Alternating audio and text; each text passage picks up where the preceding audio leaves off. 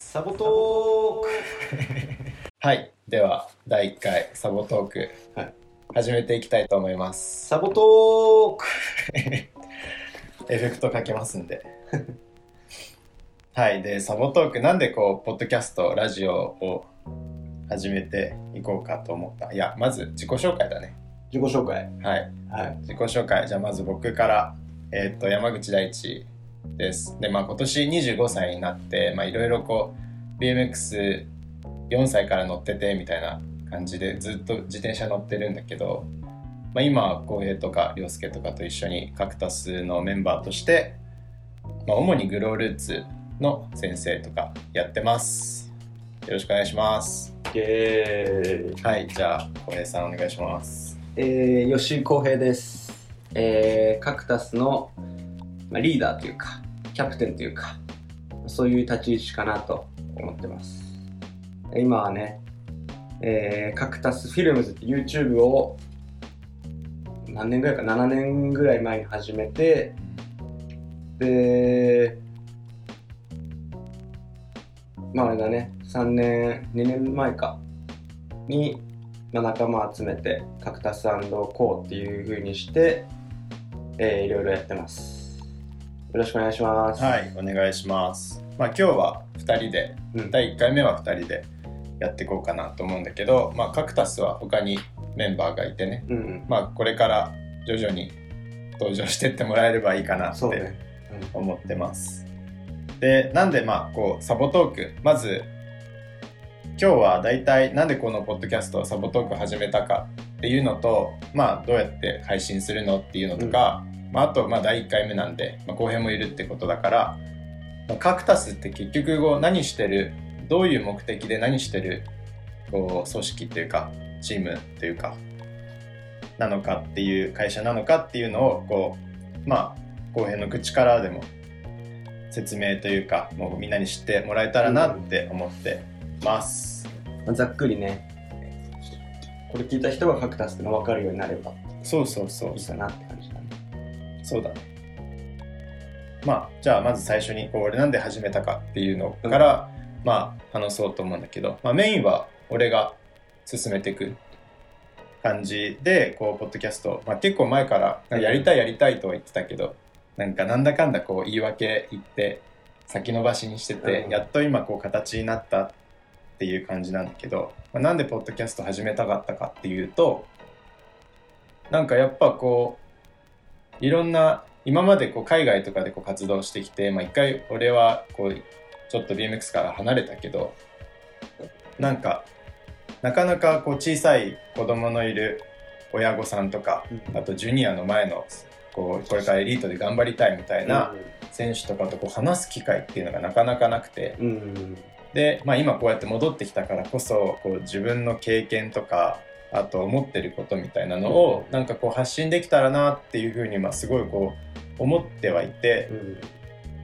まあ、それが徐々にレース会場とかあとグロールーツとかで話すようにはなってきたけどやっぱその会場だけだとあまりこう自分の思ってることとか伝えられてないなっていうふうに感じたからなんかこうやって配信できたらなって思って始めたいって言ったのがまあ俺のきっかけかな。うんで何を伝えたいかって、まあ、今言った通り自分の経験とかも伝えたいんだけど、うん。まあ、こうアスリートとして今まで俺も後編もやってたわけじゃん。うん。だからそういうこうオリンピックを目指す目指しますみたいなワールドカップ行きたいですみたいな子たちのこうアドバイスっていうかなんかちょっと助けになればいいなっていうのももちろんあるけどうん。でその他にこう BMX の楽しみ方っていうのもやっぱいろいろうん。あると思ってるからそういう楽しみ方だったり、まあ、本当あとは全然 BMX 関係ないことについてもこうなんかこうカクタスのフィルターを通してこううん。伝えられたらなっていうのが、まあ、何を伝えたいか趣旨かな。なんかある？そうね。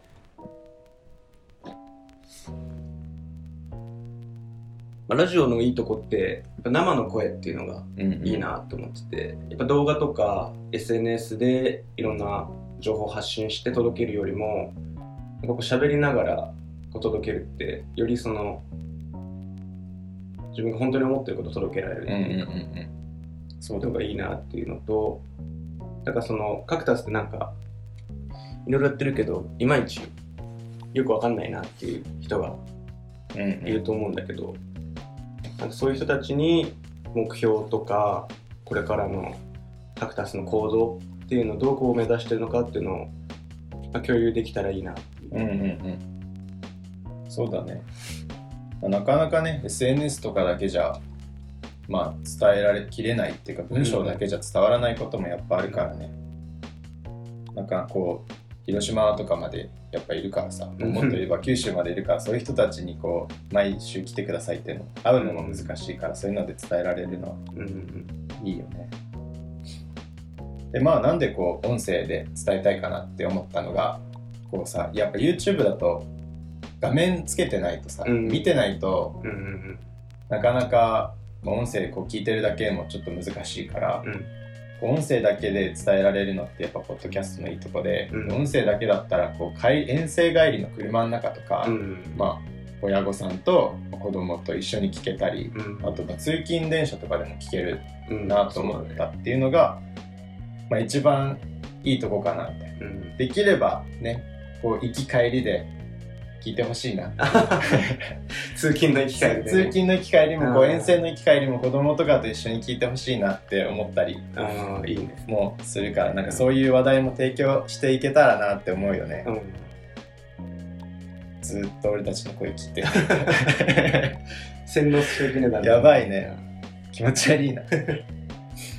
まあそれがまあちょっと始めた趣旨っていう感じかな、でまあどうやって発信していくかっていうのがまあまだちょっと考えてるところがあるんだけどあの大体つ毎月第2第4水曜日にうん。配信するっていう方向で今やってて、まあそれはもう決定かな。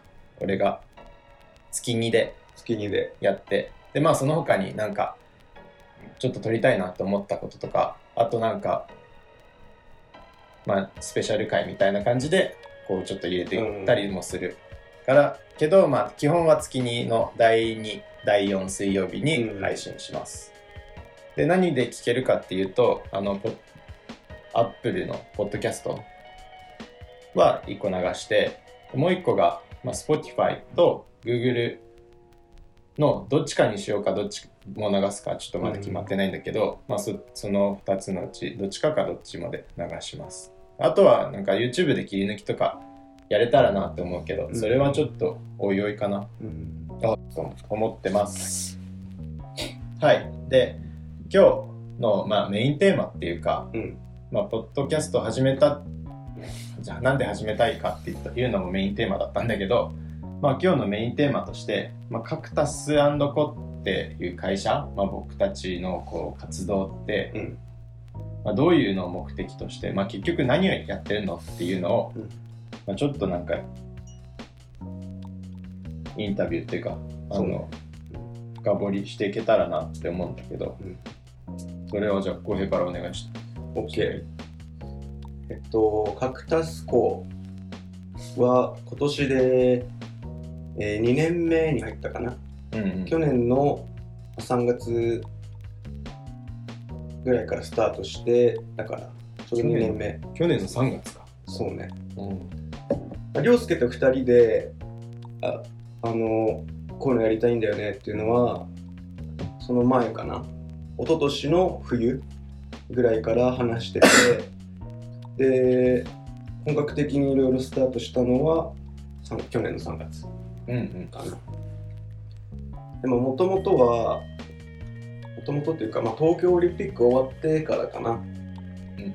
その、まあ、これからどうしようって。うん。ざっくり悩んでたんだよね。まあそうだよね。目標がねなくなってね。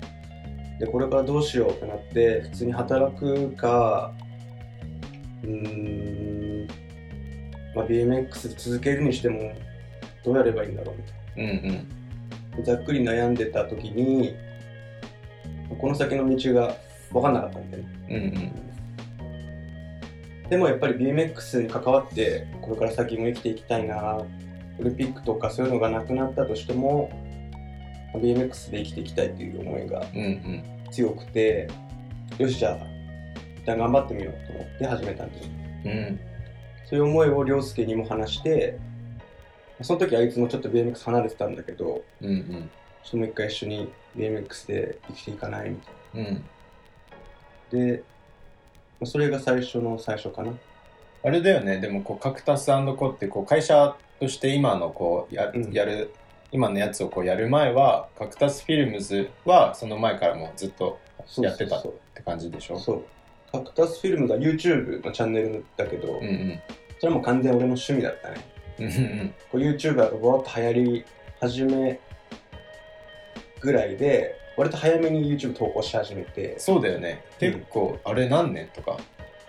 え2015とか？15だっけ？そんな早かったっけ？15か16か。俺が行ってないアジア戦のハウメニージャンプチャレンジとかの時？2016?17?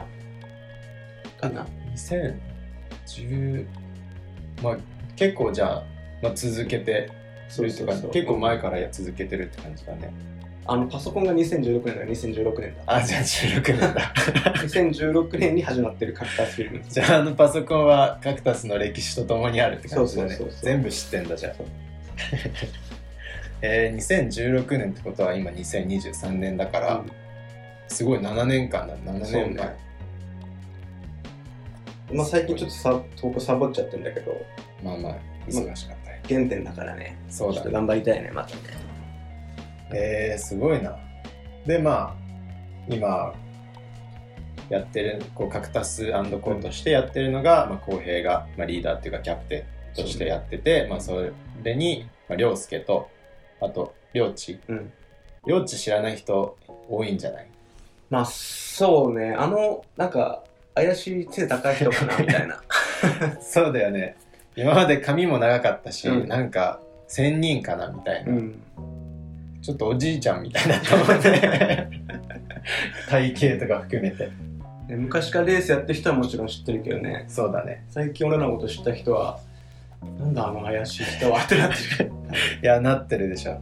まあ領地っていうのが新潟のバイクループっていうショップのなんて言ったらいいの？2代目、2代目せがれ。うん。う、んなんだけど、まあ、ずっとねこう自転車 BMX やってて、うん。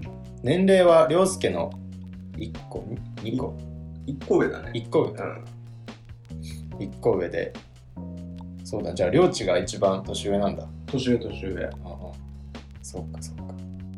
もう新潟出身っていうか、地元が新潟だからなんかもうちっちゃい頃はお兄ちゃんみたいな。うん、うん、そうだよね。そう。だから領地とかに憧れてうんこう小学生とかの時に領地とかと同じ音楽聴きたいわけよ、うん。だからもう CD 作ってもらってうん。ずっとなんかいろいろ聴いてたなせがれ。そう自転車めちゃめちゃうまい。って感じかな、であと俺の、まあ、一応現場では4人でうん。やってるって感じだねあともう一人ロブさんっていう会社のことをね大事なことをいろいろやってくれてる。う裏のフィクサーが実はねそうだね。いるんだよね。中にやっぱ外表には出てこないけど。表には出ない裏のフィクサーがカクタスにはいるんです。かっこいいな。そういうのになりてえな俺。そうロブさんのおかげおかげって言ったらあれだけどこういうとロブさんとかみんな頑張って今カクタスがあるって感じだね実はカクタス5人いるんです。そうだね。うん。まあなんかこうまあ O- OG じゃないけどこうオリジナルメンバーみたいなのは、まあ、僕も入れてもらって5人って感じで、そうね。あとなんか、まあ、クルークルーっていうかうん。仲いいゆうくんとかそうね。マーシーとかうん。もカクタスのメンバーだよね。なんかメンバーって言ったらあれだけど。まあクルーだね。クルーだね勝手に俺が呼んでるだけなんだけどいやゆうくんだって大黒柱って言ってるからさ。そうだね。自分で自分のこと、自称ね、でまあ楽しく BMX やっていこうっていう。そうね。でまあね。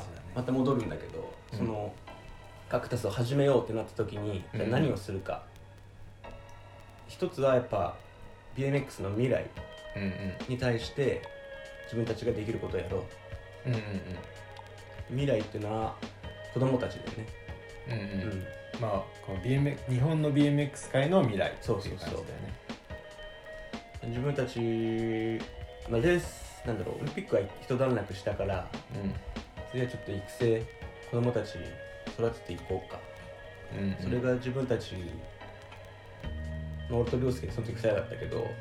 まあ、やるべきことなんじゃないかっていう話をしてでグロールーツ発足になったわけだよね。そうだね。うんで、まあ、最終的には、まあ、BMX で俺は生きていきたいっていう思いがまずあるね。まあこう選手としてじゃなくてもうん食べていけるっていうこう道を今作っ浩平がまあ先頭を切って作ってるみたいな感じで。そうね。まだちょっとできてないけどそうね。まあいろいろ道はあってもいいと思うからね、うん。例えばまあサッカーとかだったらそれこそさあの指導者とかももちろんあるしうん。他の解説者みたいなのももちろんあるけど、ん。BMX ってやっぱこう、まあなかなか選手でも食っていけるって人も一握りだし、うんうんまあそれ以外でこう食べていくっていうのはまあいろいろもしかしたら方法はあるのかもしれないけど、まあ、あんまりこう多くの人がやってこなかった道ではあると思うから、まあ今までこうお世話になったっていうか好きでずっとやってた BMX が仕事になるってうん。やっぱそれ以上のものないよね。そうね。でもやっぱ大変っていうか難しいよね。うんうんうんうん。何が難しい？何が難しいって言い方はすごいざっくりしてるけど、こう今は今までさ、まあ、一応こう会社をこう立ち上げうんたりはしたと思うけどこう今までの中で何が一番大変だった？何がうん、まだ正直全然なんかやりたいこととかできてないし、うんうん。あのまだまだ力不足だなって感じてはいるんだけどその中でも大変だったのはやっぱグロールーツの最初だね、うんほん。と初日というか、ああ初日ね。うん、マジで俺らちゃんとできんのみたいな。うんうん最初は本当20人集まればいいねみたいな話してたの。うんうん。だけどなんかその発足前にいろんな人にそのこういうのやります。よかったら入りませんかっていうのをもう知り合いのお父さんお母さんとかにバーッと営業のメールを送ったのね。うんうん50人ぐらい。したら最初から40人ぐらい集まっちゃって。おっ。つってそう。やばいやばい。足りないでしょ先生。みたいまあ、40 20人だと思ってたのがいきなり倍になったそうそうそう。それはおってなるよね。思ってなって。その時は緊張したね。うんうん。そうだね。最初の方はみんなもさ今のチームの子はまあある程度やり方も分かっててうんうん。みんなあの成長してるから、まあ、やりやすいんだけどうん。最初はみんな何も分かんない俺らも何も分かんないし、うん。どうしたらいいんだろうなるよ。そうそう子供たちも分かんないから、まあそこからまずちゃんとウォームアップができるようになるとか、うんうん。練習っていうのは何かっていうのをこうみんなが分かるまではちょっと大変だったね。うん。そうだね。まあもう1年以上うん。まあやってるから今の子たちはもうだいぶできるようになったしね。だいぶできるようになったね。いやだってさ最初の頃さ例えば、まあ、ちょっとあれだけど年中さんとか年 もうだって幼稚園の子たちがさ、うん。こうおウォームアップをさ中学生とかと一緒にやってたりしたわけじゃん、いやあれはまあ大変だったっちゃ大変だったね。大変だったね。そうか。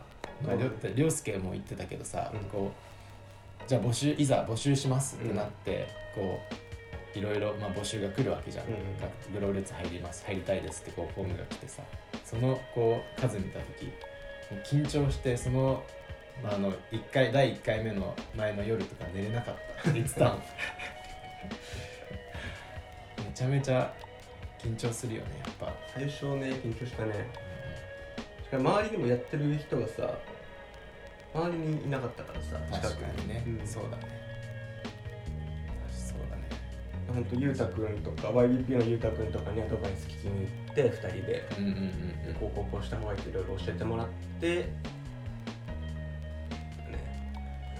いやまあ何事もやっぱ最初が大変かも、うん。立ち上げたり。そうね。すごいな。でも40人。今は、まあ、40人ちょっと。今50人だ50ね人ぐらい、うん。すごい、まあ、もっとね大きくできると思うからね。そうね。そこは頑張っていきたいね、まあじゃあ今こう話してきて、まあ、カクタスって結局何してんのってところでその YouTube、まあ、もう原点の YouTube と今こうグロールーツって話があって、まあ、グロールーツってこうクラクラブチームだよねをやってるって、まあ、一応今2個出たんだけど、うん。まだあるじゃん。まあ一応まあその YouTube と、まあ、コーチングっていうくくりで言ったら、まあ2個なのかもしれないけど、まあ、もう2つぐらいか。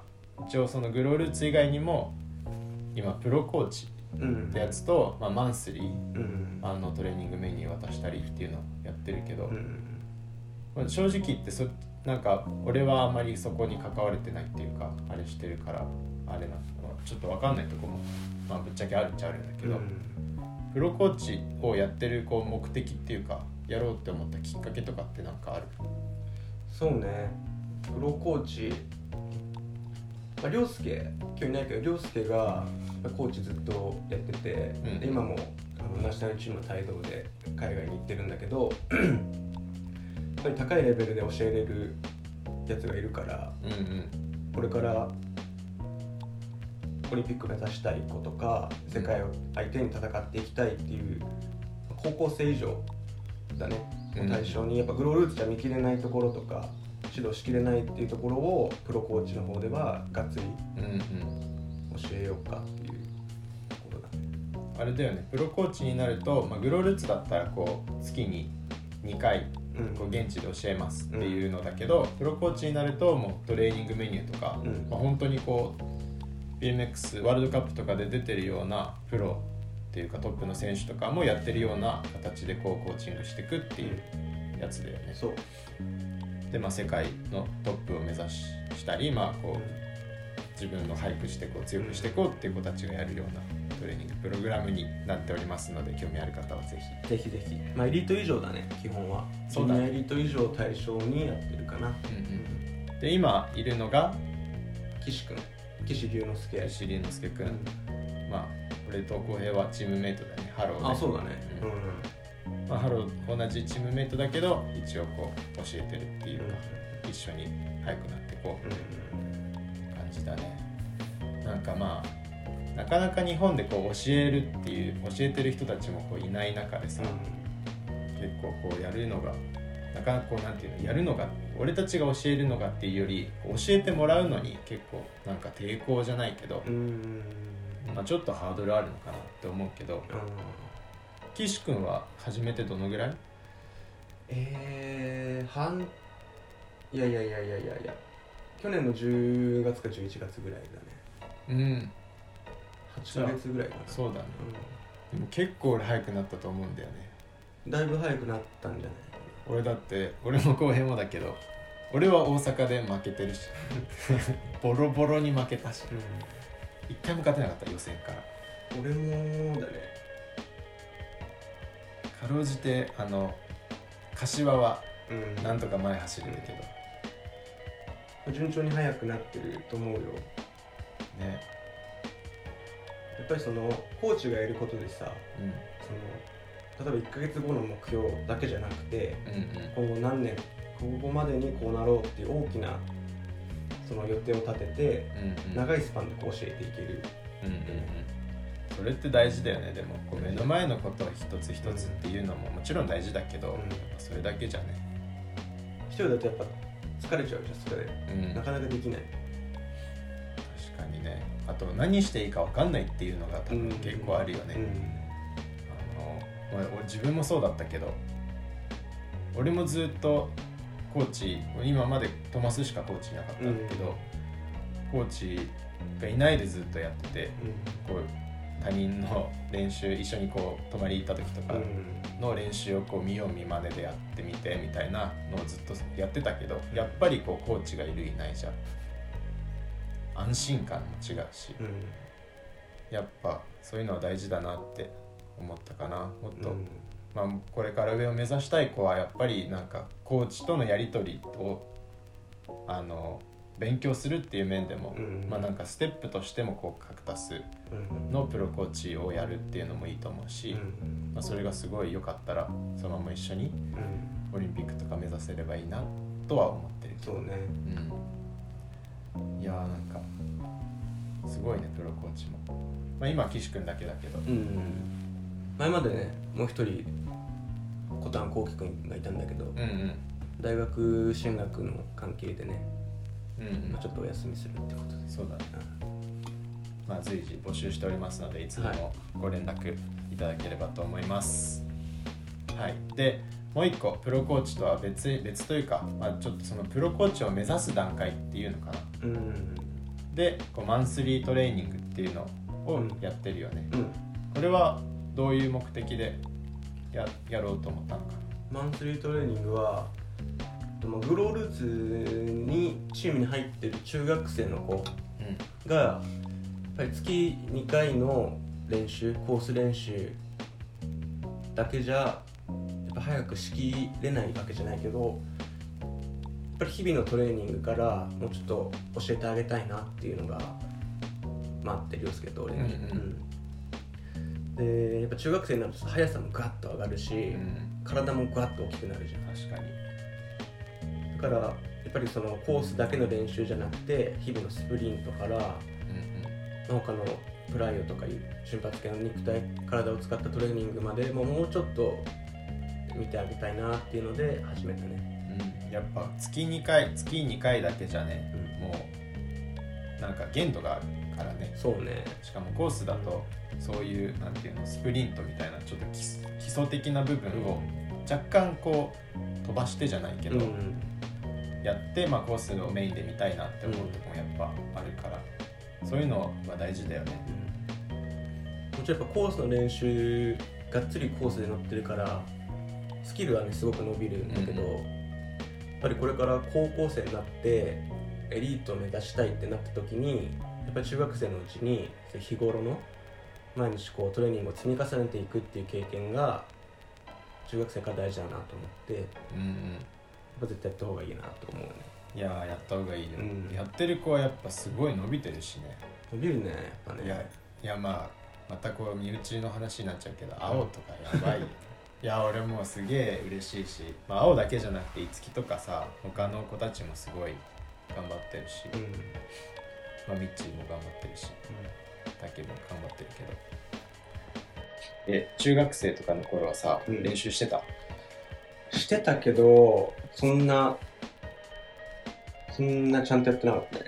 何何やってた？ゲート。あ俺家にーゲートあったからさ。あそれはそうだね、うん。やるよそれをひたすらやってたね。ひたひたすすらやっらやってたかやらされてたか。まあまあそんなもんで、うん。最初はねえーえゲートしかやってなかった？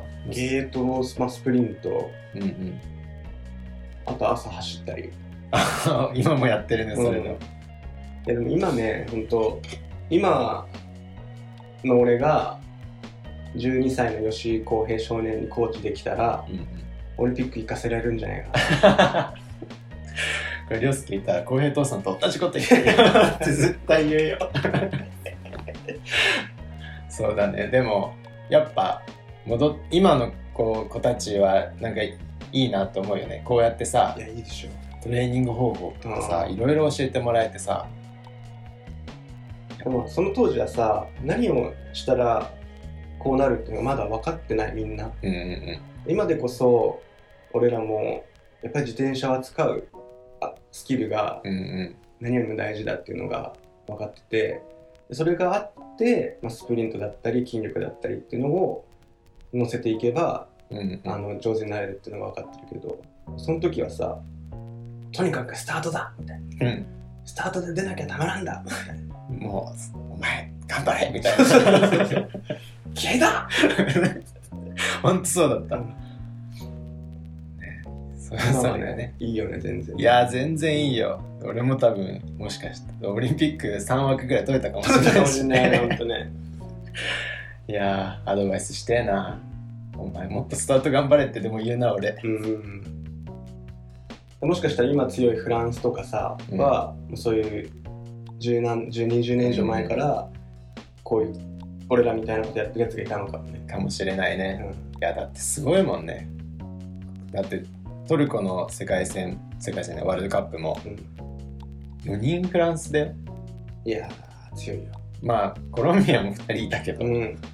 でもさだって去年の世界選手権もさ4人決勝フランス行ってさ、うんうんもうわけわかんないじ強すぎるよね、今フランスね。ゃんほぼナショナルチャンピオンシップ、まあ、全フランスの全日本みたいなことをさ、世界戦の決勝でやっちゃうんだもん。ねああそれはすごいよ。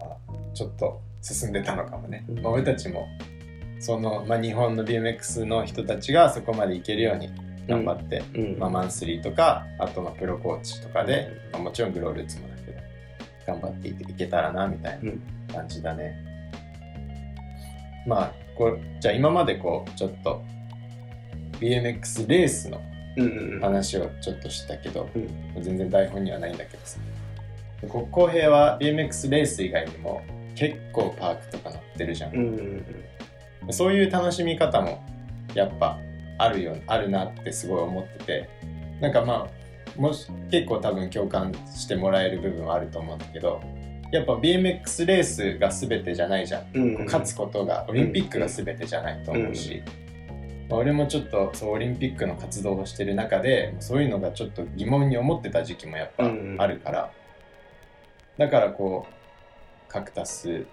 を通じてというか、まあ、自分でこうオリンピック以外にもなんか自転車の楽しみっていろいろあるんだよっていうことを、まあ発信していきたいなって思ってんだけどうん。結構パーク乗ってるよね今はあんまかもしれないでもパークしか乗ってなかったね。最近は。そうだよねだって、うんインスタ見るとさ絶対飛ぶ気いるそうね。あれっつってうんまたまた上手くなってるうんいや、そこもちょっとね、反省じゃないけど、やっぱね、俺ちょっと偏りすぎちゃうんだよね、いろいろ。はまるとね。ガッてなるとねそうそうそう。ガッていっちゃうから、うんで、レースの方はさ、やっぱ予選最近2回落ちちゃったしさ。そうだねそう。だからやっぱちょっと、それは自分の中でもね、やっぱり BMX は全部やるべきだと思う、俺は。ああうん。確かそれをなんか、全部やった方がいいよって語ってるじゃん、にうん。俺というかカクタスは。うんうん。だったらレースもちゃんとやるよって、うんうん。俺自分に言ってるね。自分に言ってる。そうそうそうそう。いやーほんと。まあ全日本まであとちょっと 頑張ってもらって。そうなんだよね。そうだね。まあでもねこう自転車を扱うスキルみたいなところは、うんやっぱり公平うまいよね。こうパークを乗ってるからなのかもともとうまかったのかわかんないけど。いや、あのね、パーク乗ってうまくなったと思うよ。うまくなった？やっぱり。うん全然昔の映像とか見ると下手だもん、俺。嘘？オリンピック目指してる時うんのうん。練習の映像とか、うわ、危なこいつ。みいやいやまあわかるわかる。うん。もうガチガチでそうさそうそうそう。うーっつって、はい。ととりあえず突っ込むみたいな。そうそうそ今の方がねしなやかで、う。だよね。うん全然だって動きがあるジャンプしてるともうかっこいいし、そっちの方がパーク乗るとやっぱ自転車をコントロールするのがやっぱ絶対うまくなると思う。うんうんうん俺もパーク乗ろ乗った方がいいよ。うでもさこの大泉でさ、うんちょっとランプ入ってさ、うん。俺レーサーの方が うまく扱えるわやっぱりと思って。慣れ慣れ。慣れか。絶対慣れ。慣れだな。これパーク乗ってる子もうん。絶対土乗った方がいいと思あ本当？う。絶対土乗った方がいい。まあでも海風とかさ、うん。バークが横にあって、うん。ダートジャンプがあってっていうこうどっちも乗れる環境だけど、やっぱりこう全然違うよね全然違う。パークだけ乗ってる子とまだ一応どっちも乗れる子うで、ん。こう BMX っていう自転車の扱い方が全然違う全然違う。パークしか乗ってないからパーク飛びなんだよね、トレイルでも。うんうんうんとりあえず飛んでみたいな。発射してそうそうそっから運が良ければバックサイド綺麗にある。うんうん土も乗ってる子はちゃんとバックサイドめがけて飛んでいける。うんうんそうだねうん。そしたら、まあ、まあちょっとすごい素人の考えだけどパークでもスピードが乗って。高いジャンプ飛べたり、うん。はい、エアが、まあ、あの高さが出たりみたいなことにもつながってくるってこと。なのうん。やっぱね土うまい子はねあのかっこいいよ乗り方。いやかっこいい。うん。好きなライダーみんな土うまいそうそうそう。俺らのその何好みも入っちゃってるかもしれないけど。まあまあまあまあそうだね。だいぶバイアスかかってるけどね だって俺結構ほぼ元レーサーっていうのがめちゃめちゃ好きだうん、いからやそうだよでクリス・フォックスとかやっぱかっこいいなってコーリー・ウォルシュもかっこいいなって思うし、かっこいいでしょあれは。いやかっこいい。俺でも一番好きなのはロコマジョあロコマジョあかっこいいね。ローガン・コリンズ、うん。めちゃめちゃ好きで、うん。まあ、全然あんまフォロワーとかも全然いないんだけど俺一番、まあ、パーク乗ってるかって言われたらあんま乗ってないんだけど、でもやっぱダートとか自転車のこのスタイルみたいなのはかっこいいね。ついこの前までレース早かったからね。いや早かったよ、うん。普通にアメリカのね ABA で決勝とかやってたからね。でもその当時からさかっこよかったよね、かっこよかっうん。もうなんか雰囲気からかっこよかった。かっこよかった。た憧れだったな。確かにね、まあ、かっこよくて速いライダーが一番いいよね。うん。かっこいいくて速いってから派生するけど今のこうワールドカップとかやってるメンバーでうん。こう友達とか抜きでね、うん。誰が一番好き？走り。えー、走りか、好きかって言ったら多分うん、ジェイ・スムースっていうかなと思ったからそれジェレミー抜きで。好みね。いやもうパディ・シャーロックか、いやだよねレナウド・ブランク。俺もその2人しか出てこなかった今。もうこの昨日おとといのヨーロッパ選手権見てあのディエゴ。コロンビアのディエゴはマジでうめえなと思った。いやマジでうまい。えディエゴしかもスプリント速いし。速い。スプリント速くてコースも速いんだよ。速い速い。うまいよね。でコーナーとかもさ、そういうレースの駆け引きもさもちろんうまいしさ、スプリントも速いし、まあ、そのハディ・シャーロックとレナード・ブランクに比べたらレーサー寄りだけど、うん。でもやっぱうまい。よね、うん。速いライダー結構うまいよねやっぱり。うまいね。もちろん下手くそって言ったら申し訳ないけどスケッチーなライダーもいっぱいいるけど、やっぱいいなって思うのはそそこら辺だよね、レース見てるとかっこいいなって思うよね。いやーかっこいい。しかもレナード・ブランクだってワールドカップ普通に狭い。準決勝とかうんうん。もう行くからね。すごいよね。昨日3位取ったからね。ね取ったね。32歳。オリンピックが近づいてくるとめきめき頭角を現してくるよね。いやでもなんかカクタス始めて、でなんかねあれやんなきゃこれやんなきゃを理由にねうんレースに対してこう真面目に取り組めなかったなと思ってるねこの1年半、うんううん。ん、ベイビーが出てきちゃうからね。そうなんですよ。俺もうパパになるんだよいやーおめでとうございます。本当に。7月の末？7月の末だねが予定日、うん。いやー浩平がパパになるんだもんね。やばいよね。やばいよね。いやもうみんなみんな可愛がってね。いや絶対可愛がってくれるでしょ。特に涼介おじさん。もう貢いでくださいみんな いやそれが7月の末だから、うん。まあ、広島お休みって感じだね。そうです、うん。広島はちょっとねあのー、いけません。いけません。いけません。いや大丈夫。休ん休んでください。かなちゃんのうん。奥さんのそばにいていてください。俺と涼介が行ってくるそう。カクタス校としては行くんで、任してください。はい。よろしくお願いします。キャンプします。キャンプね。いいな。あの公園でキャンプします。いやいいな。いやいいよ。さ俺はもうじゃあそれは言ったらまずいけどあれもいいだからねでもさキャンプの方が強いんじゃないって思うんだよね。だってあそこさ町まで結構離れてるじゃん。うんだからキャンプの方が強いんじゃない。確かに。柏もそれで調子良かったし俺。じゃあ大阪はさキャンプじゃないじゃんあれはもう。あれはもうキャンプじゃなくてただ野宿っていそううかだね。野宿だったねあれは、今回はキャンプだから多分めちゃめちゃ調子いい、いいな。でその次の上越その次は上越か。8月うんもキャンプだから。うんぜ多分キャンプだとすごいね。俺たちキャンプで回ってんだね J シリーズそうだよ。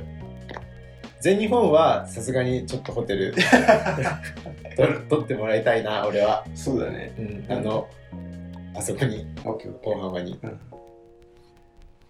やだって全部あとキャンプできるからね。すごいね。皆さん一緒にキャンプしましょうキャクタスと一緒に。J シリーズは。いや、まあ、子供がいるのはあれかもしれないけど親御さんはねキャンプでいいんじゃない？うん。テントも買っちゃったし。そうだね。うん。キャンプしましょう。何の話だっけ？あとはまあこれからのカクタスのビジョン。ああそうだね。これからのビジョン、まあカクタスがこれから、まあ、どうなっていくのかどうなる予定なのか。うんうんうん。うーん。まあ一つは、うん。まあ、これからの子供たち育成をしていく。うん初心者から世界を目指す目指したいって子までをバックアップして支えていく。っうんうん。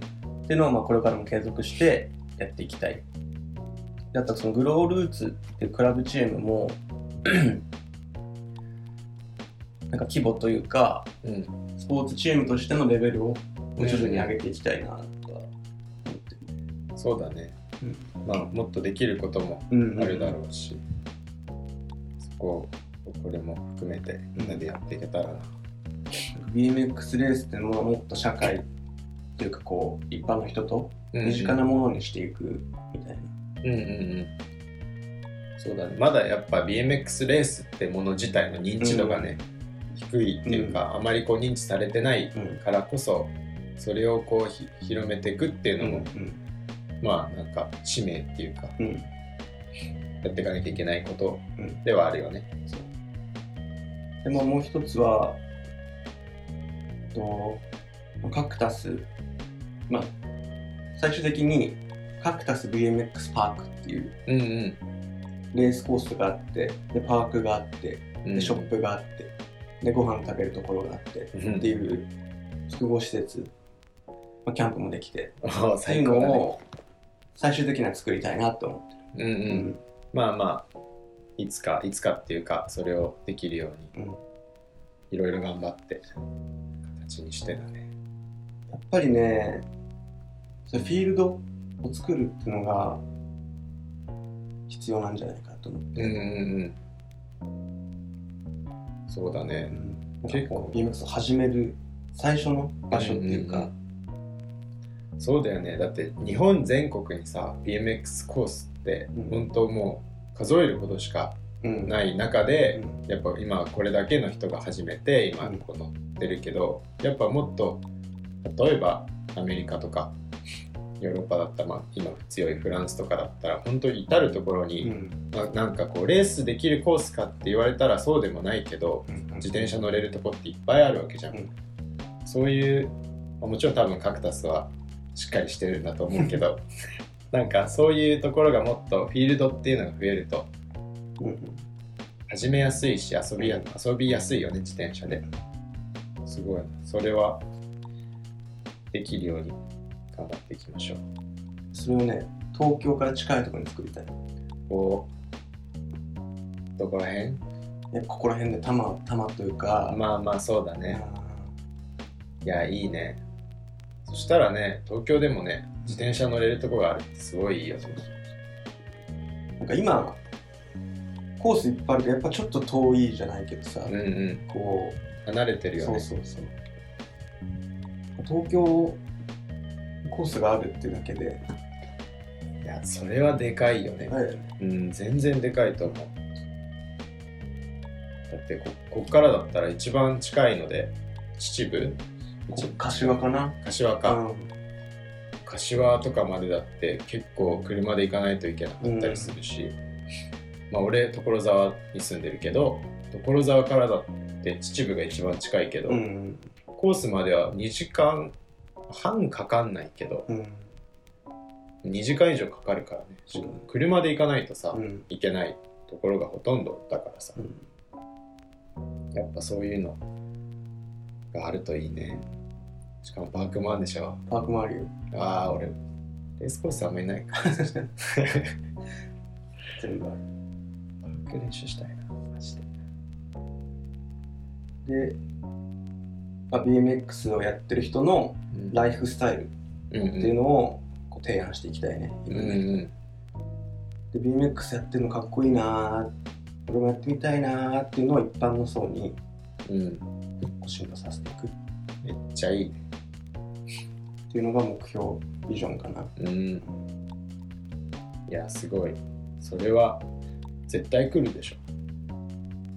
来るでしょ。来るでしょ絶対行くでしょ、まあ、みんな多分できたら多分これ聞いてる人たちは絶対に多分週5ぐらいで来てくれると思う来てほしいね。うん来てほしいねいや俺そしたら自転車屋さんそこでやるよああ、そう、自転車屋さんね。うんああ、絶対必要だわ。でこう涼介がコーヒーショップやって浩、平は乗る乗る。最高だねりょうちそしたら自転車屋さんやってもらってそうね、バイクループ2号店作ってもらって、こっちに。そうだねうわめっちゃいいねそれで草間さんが引退したら、両地があっちを継いで、俺がこっちこっちがこっち入る。ああいいねぜひやりましょそうだ。う頑張りましょうスポンサー募集中でーす。BMX コース作るスポンサー募集中でーす。募集中ですいつでも連絡お願いしますはい。そうだねまあカクタスはこうレースまあ俺たちがレースだからさ、うんそのレースがまあメインになっちゃうけど、まあ、そのレースの人たちもそうじゃない人たちも、まあ、こう楽しい自転車ライフっていうか、うん。をこうまあこう発信っていうか自分たちのやってることでもいいしなんかそういう姿で見せられたらなってうん。思うよねもちろん BMX レースをこう頑張る人たちも全力でサポートしてそれ以外のうん。こう楽しむファン層うん。楽しむ層っていうのももっとこうどんどん増やしていけるこうきっかけにうん。なれればなってそうだね。